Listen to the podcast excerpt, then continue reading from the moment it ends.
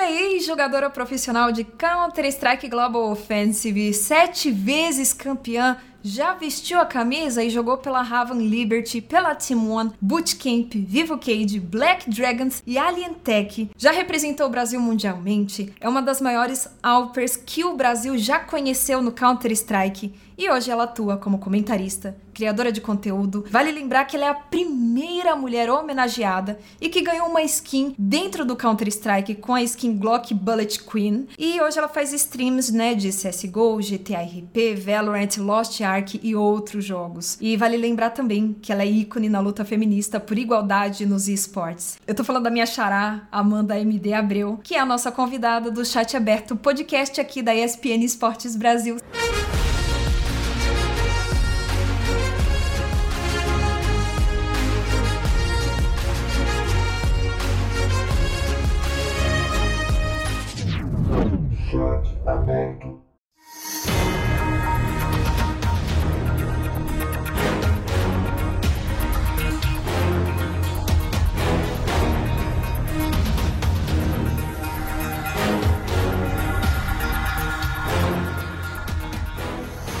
Bem-vinda, Amanda. Muito obrigada, Xará, por esse convite maravilhoso. É sempre uma honra estar aqui na ESPN falando dos jogos da minha vida, falando um pouquinho da minha história. É sempre muito gostoso fazer esse bate-papo, poder contar a minha experiência para vocês. E hoje tenho certeza que não vai ser diferente. Vamos falar então de muita coisa gostosa. Você que está acompanhando aí, espero que você goste, né, da minha história, da, das minhas experiências. Eu acho que uma coisa que você citou para mim é muito importante, né? Essa luta pelo, pelo espaço das mulheres é sempre para mim foi o meu cerejinha do bolo, né? Toda, todas as vezes que alguma mina fala que se inspirou em mim, que me acompanhou, que me usou como referência em alguma coisa, seja em qualquer jogo, seja em qualquer coisa que eu tenha feito no cenário, cara, pra mim é isso que me faz continuar buscando abrir, né, é, algumas portas junto com muitas outras minas. E todas as vezes que alguém me pergunta, nossa, MD, mas você tá aí há 10 anos, foi muito difícil no começo? Cara, sempre é difícil esse começo, né, Amandinha? Eu acho que você sabe falar também, mas é. Nunca foi uma parada assim para mim de tipo, ah, somos minoria, é, pra gente é muito difícil e bater aquela tecla, tipo, óbvio que tem machismo e principalmente no meio de esportes acontece muito isso, mas o, o principal aqui para mim é que me leva a continuar a brigar por essas causas, a lutar ali para mais mulheres estarem aqui, é saber que, mesmo que seja difícil, algumas coisas que a gente está fazendo, alguns projetos que a gente está vivendo e tentando fazer acontecer, só de saber que lá na frente vai ser um pouquinho mais fácil para alguma mina, cara, é o que faz tudo valer a pena. Pô, fala pra gente do, dos seus títulos que você já conquistou jogando competitivamente. Cara, é, é, absurdo relembrar essa fase tão gostosa da minha vida, né? Fiz parte de diversos times, mas eu acho que o time que mais me marcou foi a Bootcamp. Foi o time que eu consegui a maioria dos meus títulos, né? Que são títulos de campeonatos online, mas também foi o time que eu fui campeã na, no presencial, né, na, na, na ESL Green Key Tech Show, que foi um campeonato que marcou muito minha vida. Foi um campeonato que a gente tinha acabado de voltar do Mundial, do DreamHack, é, e aí a gente tava super com jet lag e conseguimos ainda, né, sair vencedores nesse campeonato. Pra mim, cara, é muito absurdo como o CS, ele abriu muitas portas na minha vida, né? Os meus títulos, assim, essas coisas do início da minha carreira, cara, foram coisas que eu fiz porque eu era apaixonada pelo jogo, mas eu não tinha ideia de que jogar profissionalmente me levaria tão longe hoje, né? eu saí da, da, lá da Baixada do Rio de Janeiro, que é uma comunidade, né? Eu morava em Belfort Roxo. Hoje eu tenho uma vida um pouco melhor tô completamente, né, diferente da que eu tinha. E tudo isso graças ao esportes de modo geral, principalmente o CSGO, a esse iníciozinho de carreira que mudou a minha vida. Você, assim como muitas outras minas, né, que, que jogam Counter-Strike, Valorant, League of Legends e outros jogos, né? Sempre passa uma dificuldade no começo da carreira ali para provar para os pais, para a família e para si própria de que vale a pena, de que vale a pena largar tudo. E você fez isso também, né? Você fazia, você estava cursando direito e trancou a faculdade, trancou o curso para viver de Counter-Strike. O quanto valeu a pena isso, Amanda? Olha, Amandinha, o tanto de cidades aqui do Brasil, né? Eu conheço bastante cidades do Brasil graças ao esportes e trabalhos referentes a esportes, graças a campeonatos. Eu viajei mundialmente. Eu acho que com a minha condição financeira de antes, assim, de quando eu fazia a faculdade, que era tudo muito suado, né? Eu não tenho pai, meu pai ele é falecido, ele morreu assim que eu nasci, num acidente de carro. Então minha mãe me criou sozinha, né? Então foi tudo muito assim, muita luta pra gente, porque éramos três, eu, ela e minha irmã, pra gente se manter, sobreviver. Na época, assim, quando eu tava crescendo, na minha adolescência, foi uma aposta. E você falou assim: ah, como é que foi difícil da sua família aceitar? Eu entendo o começo da minha mãe não ter aceitado. Ela vem de uma outra geração onde esportes não eram realidade, né, para você crescer na vida, para você se sustentar. E eu tava fazendo uma faculdade de direito que ela lutou muito para que eu conseguisse, que era, entre aspas, assim, o nosso sonho, né? Porque para as gerações antigas, ou você faz direito, ou você é médico, e é isso, né? Para você ser bem na vida. E para nossa realidade, assim, de classe social, como ela queria muito que eu tivesse uma vida diferente da que ela teve, do que a gente estava tendo,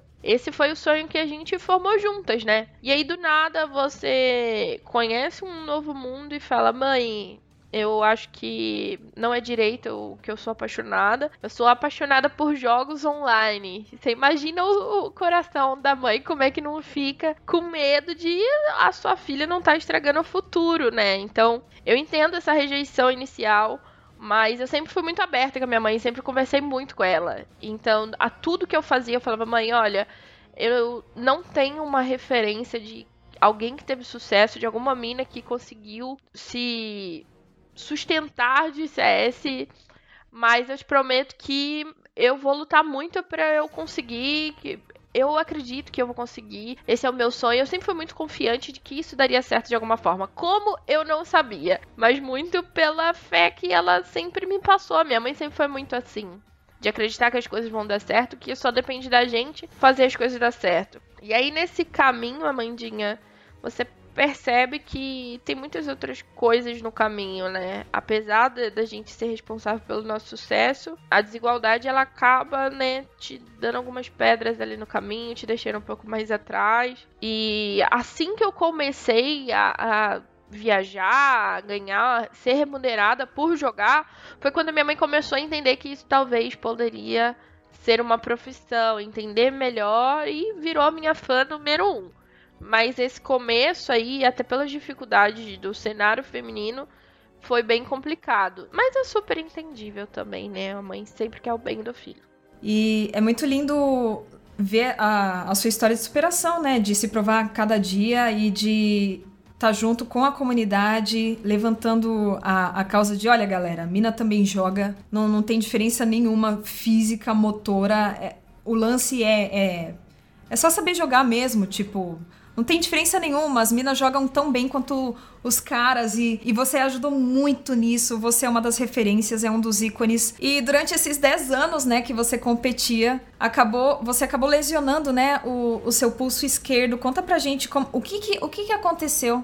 Né? Se foi uma tendinite, foi esforço repetitivo, o que, que aconteceu? Porque quem joga competitivamente, até mesmo quem joga casualmente, sabe o quanto é, uma tendinite lesionar a mão pode comprometer completamente ali os treinos, a jogatina, enfim, né? Principalmente para quem é profissional. Bom, é... eu não sabia dessa lesão, né? É, basicamente, vou fazer uma linha do tempo. Eu joguei profissionalmente até 2019 20 e aí eu encerrei por dar uma pausa mesmo quando eu saí da Black Dragons, né? Tinha acabado de me mudar do Rio de Janeiro para São Paulo, não estava sabendo lidar com a distância da minha família no Rio de Janeiro, apesar de São Paulo ser sempre o meu sonho, minha meta, quando enfim eu tava vivendo isso, para mim foi um baque porque eu não tava sabendo lidar. em morar longe da minha família. Imagina a cabeça de alguém que sempre sonhou estar vivendo numa game house, quando finalmente consegue e percebe que isso não, não era exatamente aquilo, tipo, não tava me fazendo tão bem. Então, quando eu saí da BD, eu decidi dar um tempo, ficar com a minha família, aproveitar a minha família e etc. E aí, quando esse tempo que eu dei, eu fui chamada para fazer alguns trabalhos assim de casting que para mim era só um, um extra, sabe? Não era uma parada assim que eu gostava. Era uma parada que eu fazia porque eu tinha facilidade de me comunicar, facilidade de falar sobre CS, eu entendia de CS muito tempo eu fui capitã, então para mim era muito fácil falar sobre o lado tático do jogo. E aí, beleza. Só que eu ainda tinha aquela vontade de voltar a jogar. Foi quando eu recebi a proposta da Avan Liberty, né? Pra voltar a jogar. E eu não entendia que eu tava com com tendinite, porque o que acontecia é que eu parava de sentir meus três últimos dedos da mão esquerda. Então minha mão ela ficava dormente. E eu não sentia dor no começo. Então para mim não era tipo uma coisa assim que fosse me prejudicar. Para mim era uma coisa que tipo, pô, tô com a mão muito parada e tô parando de ter o, sei lá, o sangue correndo, tanto que eu fazia assim, eu esticava a mão e mexia e eu voltava a sentir. Só que eu não sabia que isso era um início de tendinite, né? Que geralmente começa assim com o passar do tempo, né, eu sempre fui muito competitiva, então eu nunca aceitei treinar pouco, então eu acabava me dedicando muito porque eu, eu queria matar muito dentro do jogo, eu queria estar ali no top frag. Pra, pra quem joga de Alp sabe que você tem que ter uma boa mira, né, porque você tá jogando com uma arma que tem um tiro, enquanto os outros jogadores jogam com uma arma que tem 30 balas. Então você tem uma chance, enquanto os jogadores ali tem 30, né, num spray. Então você tem que estar com a sua mira em dia. Eu acabei, eu acho que forçando muito depois de uma pausa muito longa sem jogar. A quantidade de horas que eu ficava praticando, né, fora do meu treino da Avan Liberty, acredito que deu essa lesão. É... Tanto que eu fiquei com tendinite crônica. Na Avan Liberty a gente tem médico, né? Então todo o tratamento foi feito. Só que eu não estava conseguindo eu precisava parar de treinar tanto quanto eu tava treinando. E na minha cabeça a, a, equação não batia, porque se eu parasse de treinar o quanto eu treinava, eu não estava não estaria no nível que eu considero que eu preciso estar para jogar bem. Eu preferi me afastar do competitivo. Foi uma época muito difícil porque nessa época da Van Liberty eu estava muito realizada com a organização que eu estava, com o time que eu estava. Eu não queria ter parado de jogar mas o meu espírito competitivo não me deixava jogar em baixo nível e eu me sentia atrapalhando o meu time, sabe? Então foi um momento muito difícil. Inclusive, só tenho a agradecer pela Van Liberty todo o cuidado que o Kenji, o Dr. Ricardo, o personal Felipe, né, que me ajudava com todo o tratamento. Eram três pessoas, né? Fora todo o outro suporte de staff, sem dúvidas foi o melhor dos melhores suportes que eu tive como time feminino numa organização porque a gente tem de nutricionista, psicólogo, a todas as outras coisas que um atleta precisa. Eu só não consegui mesmo, né? Porque eu precisava diminuir para melhorar a quantidade de horas que eu praticava e quando você joga competitivamente, você não pode diminuir a quantidade de horas, porque senão você fica atrás de outros times. É, é uma coisa sua também, né? Que você sempre gostou, sempre almejou estar fazendo o melhor do máximo que você puder fazer, né?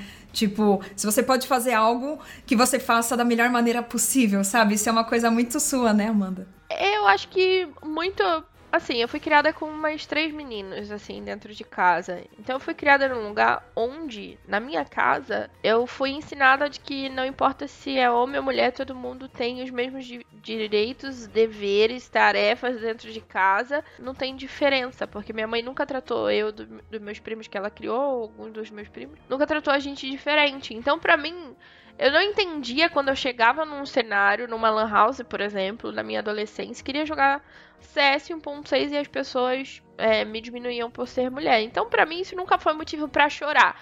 Ai, tô sofrendo machismo, vou chorar. Não, eu vou calar a boca desse cara. É, para mim era muito assim. Então eu sempre quis dar o meu melhor para mostrar que eu, que eu sou melhor do que aquele cara chato. E, e, quando alguém me xingava, eu xingava cinco vezes mais de volta. Porque eu fui criada assim pela minha mãe. Mas eu entendo que é um ambiente que para algumas meninas é, é muito hostil, sabe? Que algumas meninas não sabem lidar. Então, para mim, a meta, desde o começo, assim, foi realmente, tipo, mostrar que as minas podem sim, que tem mulher boa assim, e que esses caras que ficam tentando diminuir as minas por aí, ficam xingando as minas, são uns trouxa e que eles vão ficar para trás. Era isso, sabe? A minha cabeça era muito claro isso.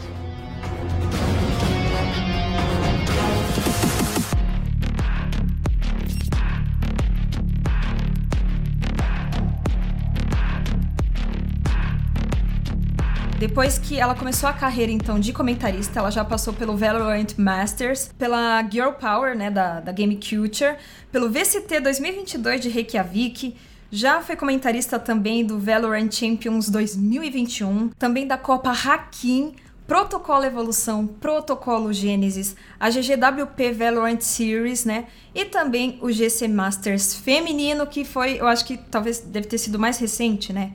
Que você foi comentarista. Como que você começou a despontar nessa carreira? Então, é, antes de jogar na van, já tinha feito uns bicos, né? E o pessoal me elogiava muito. Eu lembro que o XRM, que, cara, eu sempre falo que ele foi o cara, assim, que me incentivou nessa carreira. É uma pessoa que eu tenho muita admiração e que me ajuda muito com feedbacks, assim, desde o começo eu sempre falo, e aí, XR, o que você achou? Porque o XRM, ele é narrador, mas ele é a única pessoa assim no cenário, acredito eu, que estudou para ser narrador. Ele é muito bom no que ele faz, sabe? E ele entende não só da parte assim, narrar e, e técnicas de voz, mas a técnica de momento de entrada, de respiração. Então ele sempre me ajudou muito. E ele que quando eu comentei assim, só por comentar como extra, ele que simplesmente falou assim: MD, cara, você tem que investir nisso, você é boa nisso, né? Tem poucas mulheres nessa área, você fala bem, você entende muito de, do jogo, do tático, e a visão que você traz num comentário, às vezes, abre muito a mente de quem tá assistindo, não entender o round. Eu acho que você se daria super bem. E quando eu percebi que eu não poderia jogar por conta da tendinite crônica, eu falei, tá, e agora? O que, eu vou fazer da vida se o, a coisa da minha vida eu não consigo fazer mais, sabe? Foi um momento que eu fiquei muito perdida, assim, no escuro. E eu decidi fazer a, análise, comentários, essa parte assim. Eu sempre trabalhei muito como criação de conteúdo também. Então eu consegui me manter muito por conta disso. Mas a, a ideia inicial de entrar no mundo de comentarista era somente pelo lado financeiro, né? Pra para poder me manter aqui em São Paulo, já estava morando em São Paulo, já que ser jogadora não ia ser uma parada que me desse uma renda. Então, foi assim, mais como, beleza, não tem tu, vai tu mesmo. O problema é que no começo, assim, era isso, mas depois eu me apaixonei. Tanto que hoje eu falo que os comentários, as análises, assim, ser hosters também, é uma parada que virou o meu sonho. Não era o meu sonho, mas virou o meu sonho. Os sonhos quando você entende que os sonhos eles mudam, é, é muito bizarro na sua cabeça, sabe? Porque para mim era muito claro que eu queria ser jogadora profissional a vida inteira. Tipo, eu falava, nossa, vou parar de jogar quando eu tiver com uns 60, 70 anos. Na minha cabeça era isso. E depois que eu comecei a comentar e vivenciar algumas experiências, tipo, comentar os maiores campeonatos do país de CSGO, os maiores campeonatos do país de Valorant, comentar mundiais, assim, e estudar e ter toda essa experiência me fez entender que, cara, eu amo, eu amo comentar, eu amo comunicação de modo geral. Para mim, o, principal, assim, eu entendi o que é realmente a coisa da minha vida. Estar num lugar onde, por mais que seja difícil, que lá na frente seja uma parada mais fácil para as outras minas, né? Então, para mim, o, o meu xodó é o cenário feminino. Eu sempre vou estar tá fazendo coisas e projetos para as mulheres serem inseridas de modo geral nos esportes, assim. Tem um, tem um vídeo também que eu, que eu peguei do seu Insta, que é de um projetinho de um projetinho que aparece também outras minas que trabalham junto com você, né? Principalmente no cenário de que a gente tá falando aí de Bárbara Gutierrez, a gente tá falando de Evelyn Marcos, também tem a Babi Micheleto que narra junto com você, enfim. É, o quanto que você acha que, assim, você ajudou a galgar, você ajudou a criar o caminho das pedras para outras minas, a Olga também, que vocês duas têm uma, uma história muito bonita juntas, né? Quanto que você acredita que agora tenha melhorado, tenha facilitado graças ao trabalho seu e de outras minas no cenário feminino de esportes, principalmente porque agora a gente falando um pouco da Riot Games e, da, e das iniciativas né, de Valorant, de League of Legends, agora a Riot Games também anunciou o, a parceria com os projetos também da Gamers Club, da Duinhas, né, Jinxinhas, enfim. O, o quanto que você acredita, fazendo um panorama, né, dos 10 anos que você tá na cena de esportes. Isso facilitou? A luta continua? A resposta eu já sei qual é, a luta continua, né? A luta continua, Mandinha. Eu sempre falo que a gente tá andando, né, mas sempre baby steps, assim, sabe, para as mulheres. Eu acho que a todo momento, assim, óbvio que de 10 anos para cá, para hoje, é, é uma diferença, assim, sabe? A gente cresceu bastante, a gente teve mais visibilidade, mas ainda assim, a todo momento a gente precisa lutar para aparecer, a gente precisa fazer muito mais para estar com visibilidade, para ter reconhecimento. Eu sempre falo que a, a, maior comparação, eu acho que talvez em tudo, mas principalmente nos esportes, o que eu sinto é que um cara mediano, ele tem, em qualquer profissão, ele tem um reconhecimento muito alto, é, fazendo o mínimo, enquanto uma mulher que se dedica ao máximo, ela tem o um mínimo de reconhecimento, sabe? Isso para mim a conta não bate muito, porque a gente é maioria nos esportes, né? Tanto, não só, né? Mobile, mas de modo geral somos a maioria, estudos comprovam isso, mas ainda tem um, uma parcela de gente que acredita que estamos invadindo um espaço, e na verdade não, não estamos invadindo. Esse espaço é um espaço que pode ser ocupado por homens e mulheres. Como eu sempre falo, não é um jogo que depende da sua capacidade física. Então, se você é homem, se você é mulher, se você é trans, se você é cisgênero, se você é qualquer coisa, não importa. O que importa é o seu intelectual. Então, para mim, não, não tem por que ter essa distinção, sabe? Mesmo muitas das vezes ainda acontecendo. E muito disso eu acho que é o reflexo cultural que a gente tem. Porque a gente estava falando disso esses dias, eu e umas amigas. É que se tem uma vaga nos esportes que ela tem três requisitos, se você é homem e você não cumpre nenhum, você vai se inscrever. Porque você sabe que você tem chance de está ocupando aquela vaga. Mas se você é mulher, você só se inscreve se você tiver as três e mais uma de brinde. Porque a gente tá acostumada a só ter reconhecimento quando a gente faz tudo muito perfeito. Por isso que a gente é assim, perfeccionista. Por isso que a gente dá o nosso máximo. Porque infelizmente a gente só tem esse reconhecimento quando a gente tá impecável.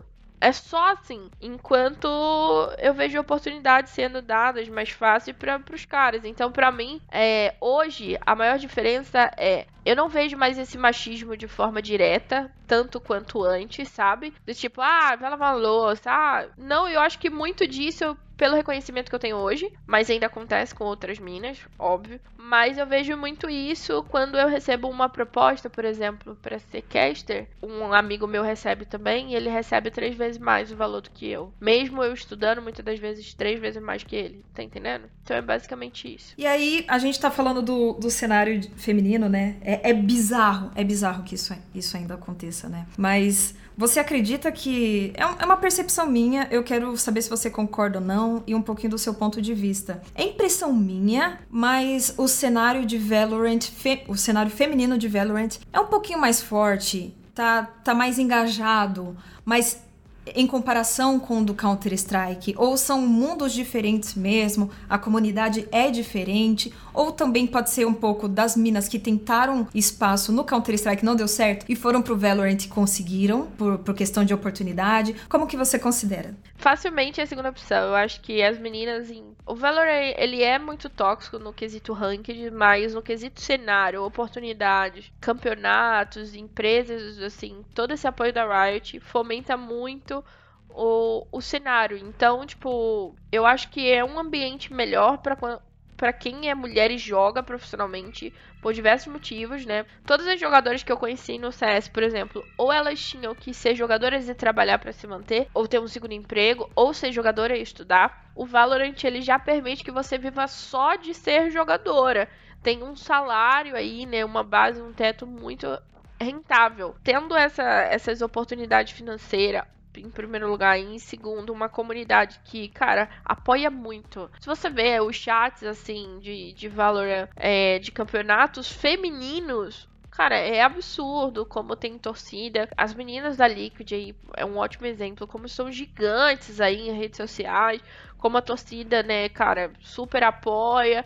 É muito bonito de ver, porque no, no, no, feminino, no CS, isso a gente viu pouquíssimo, né? Tipo, era bem pouco. As pessoas e veículos, né, que transmitiam os campeonatos femininos, assim. Eu acho que se não fosse Gamers Club, eu ouso dizer que eu nem sei se o, o CS feminino ele teria visibilidade no Brasil, porque foi muito tudo feito pela gente no começo, não tinha investimento e eu sei que o CS feminino não se paga. Então, para você fazer isso, sendo uma empresa, né, acaba não não sendo lucrativo, então é mais difícil por isso. E eu acho que o Valorant ele supriu toda essa falta e acabou abraçando. É aquilo que eu falei dos sonhos mudares, né? Então, tipo, quem sonhava com o CS em ser uma jogadora profissional, viver disso, não conseguiu realizar no CS, o Valorant veio com todas essas oportunidades e as meninas foram para esse cenário, cara. Não, não tem outra outra explicação, é, foi literalmente isso.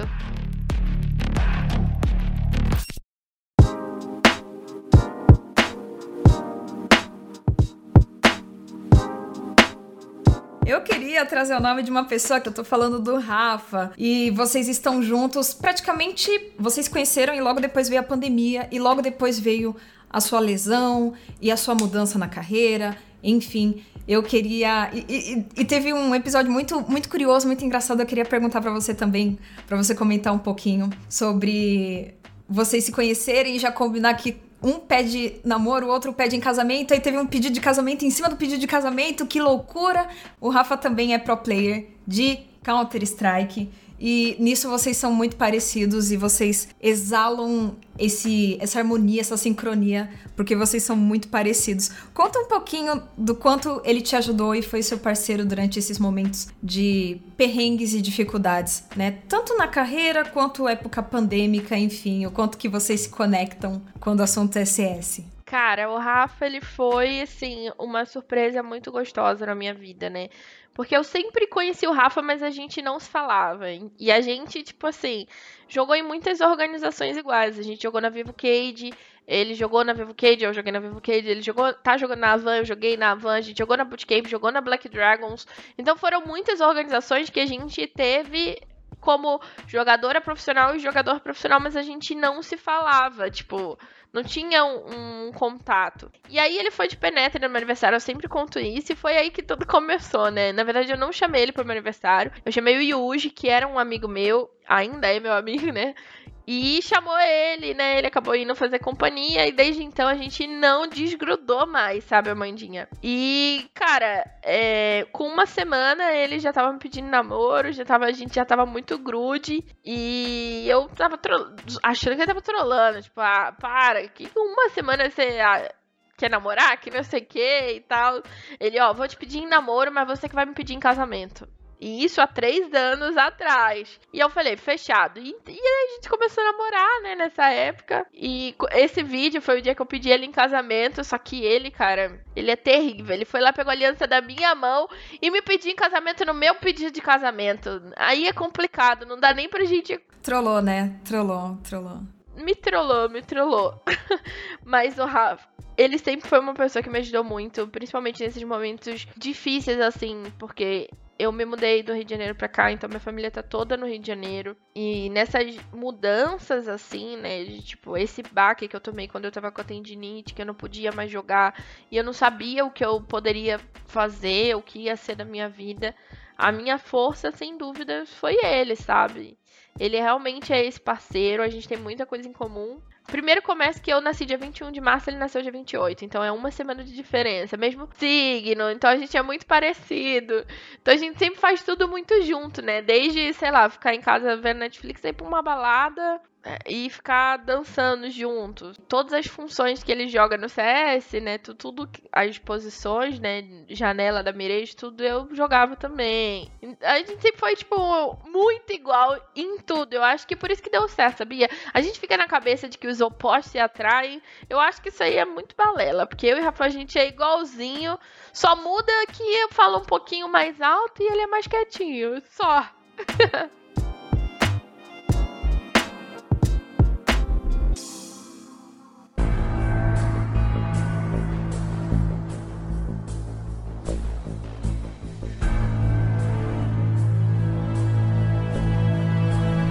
Aqui na ESPN a gente já tinha também publicado esse feito maravilhoso que, assim, representa não. É, é bom para você, é bom pra gente, é bom para todo mundo, porque você foi a primeira brasileira homenageada a ter uma skin dentro do Counter-Strike. Eu não vou poder mostrar porque é arma, não pode mostrar. Mas enfim, a gente tá vendo a artezinha, é idêntica, tem até a tatuagem sua no, no antebraço. Tudo igualzinho, a tatuagemzinha da folhinha, a dos dedos também, né? Porque para quem não sabe, é o valor da Alp no CS, então eu tatuei porque é a arma que marcou a minha vida. Eu era WP. Cara, isso aí foi uma loucura, viu, Amanda? Você, você já estava acompanhando o lançamento, a produção dessa skin? Você estava junto? Surgiu do nada? Avisaram e, e foi. O pessoal do estúdio, eu acho que é Two Minds, ou é. Two Minds, é. O T. Lehman e a Louisa McAllister que é muito minha amiga, o amor da minha vida. Uma vez ela comentou numa foto minha, um olhinho, sabe aquele olhinho, tipo, que foi essa foto que ela fez na inspiração. Eu não, não, não tava esperando que fosse virar uma arma. Eu imaginei que, tipo, como ela disse que ela se inspirou com aquela foto, que ela ia fazer alguma arte, porque ela é ilustradora. Então, para mim era muito simples. Quando ela me, me apresentou a, a, Glock, né, cara, na verdade o nome da Glock era sushi, que era tipo o barulhinho que você faz o chill em inglês, eu, cara, independente da Glock ter ido pro jogo, se fosse, se ia ou não, eu já tinha surtado, porque para mim significava absurdamente, né? Nenhuma mulher tinha uma Glock inspirada. Para mim era muito irreal esse sonho. Tipo, eu divulguei a rodo, mas a Valve funciona da seguinte forma: não importa a quantidade de votos que tenha uma arma na oficina para ir pro jogo. Depende deles quererem aprovar. Então, tipo, tem skins com muito milhões de votos mais do que a minha que não estão no jogo. Quando eu descobri que a Glock ela foi aprovada, saiu na coleção, eu estava em live. Pensa no desespero da mulher. Eu descobri pelo um tweet do Gal me parabenizando. E eu tava, sei lá, com 100 pessoas. Do nada tinha 5 mil pessoas, 10 mil pessoas. Um carambão de gente. E, e falando, a menina da Glock, a menina. E, cara, eu, eu não tinha invenção. Eu só conseguia, tipo, chorar. Foi tudo que aconteceu. Tipo, porque para mim. Não era sobre eu tenho uma Glock minha no jogo. Cara, é uma Glock de uma mina, uma mulher e mulher brasileira. Não era sobre mim. Era sobre o que a gente estava conquistando, sabe? E saber que, tipo, era o jogo da minha vida. E tem um, uma parada que me representa ali, cara. Todas as vezes que eu falo dessa história, é muito difícil não ficar com a garganta pegando para chorar, porque isso para mim é uma conquista absurda. E não é pra elevar meu ego dizendo que eu sou a única mulher mas é representar outras minas, sabe? Saber que tem minas que compram essa skin e fala, cara, comprei porque é uma skin de uma mulher, eu me sinto representada. Isso para mim não tem preço. De verdade. É, você vai ficar eternizada, sabe? É a noção de que você vai ficar eternizada no jogo. Gerações e gerações de pessoas enquanto o jogo existir e a skin continuar no jogo. Então, você tá eternizada no jogo. É impressionante. E e você também tá eternizada no sentido de que o trabalho que você fez como pro player, como agora analista, comentarista, criadora de conteúdo, enfim. E aí vem a última pergunta desse podcast que eu quero te perguntar. Nossa, pesado, gente, pesado. Não sei nem como é que eu pergunto isso, é meio estranho, tá? Mas quando, quando você se aposentar definitivamente, assim, dos esportes, não sei, né? A, a, vida tem dessas, né? A gente acaba mudando os rumos. Quando você for embora, e não estiver mais, tanto neste mundo ou enfim, além de estar eternizada dentro do Counter-Strike, como que você deseja ser lembrada pela comunidade de Counter-Strike, pela comunidade de esportes, pela família, pelos amigos, enfim, como que você se imagina? Olha, mãezinha, primeiro de tudo, quando eu parar de trabalhar direto com as câmeras, eu espero estar tá trabalhando com o staff, né, ter a minha organização, quero ter uma organização que seja composta somente por mulheres, desde a staff até todas as lineups, sempre foi o meu sonho. E não é porque, ai, super feminista, não, porque eu acho que falta muitas oportunidades para várias minas fodas, então é mais um, não é um protesto, é mais uma porta que eu quero abrir. E quando eu for embora, eu acho que o que eu espero que fique gravado aqui é, seja a frase que eu mais falo, sabe?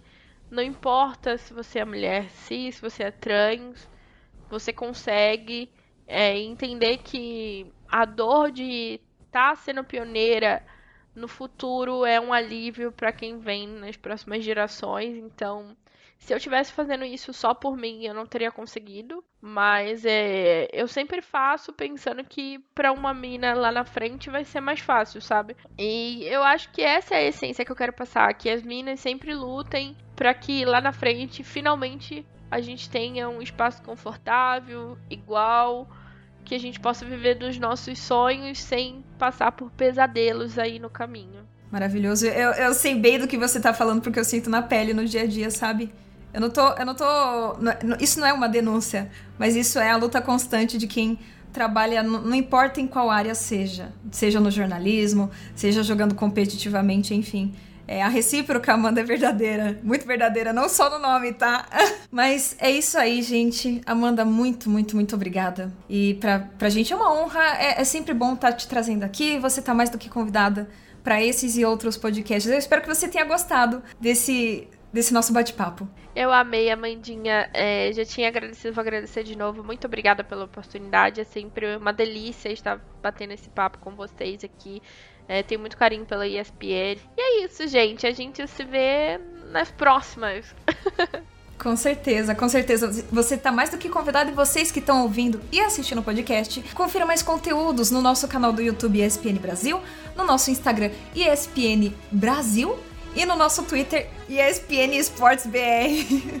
e também segue a gente nas redes sociais. Então a gente vai encerrando aqui mais um episódio do podcast Chat Aberto aqui na ESPN Esportes Brasil. Vou ficando por aqui, pessoal. Tchau!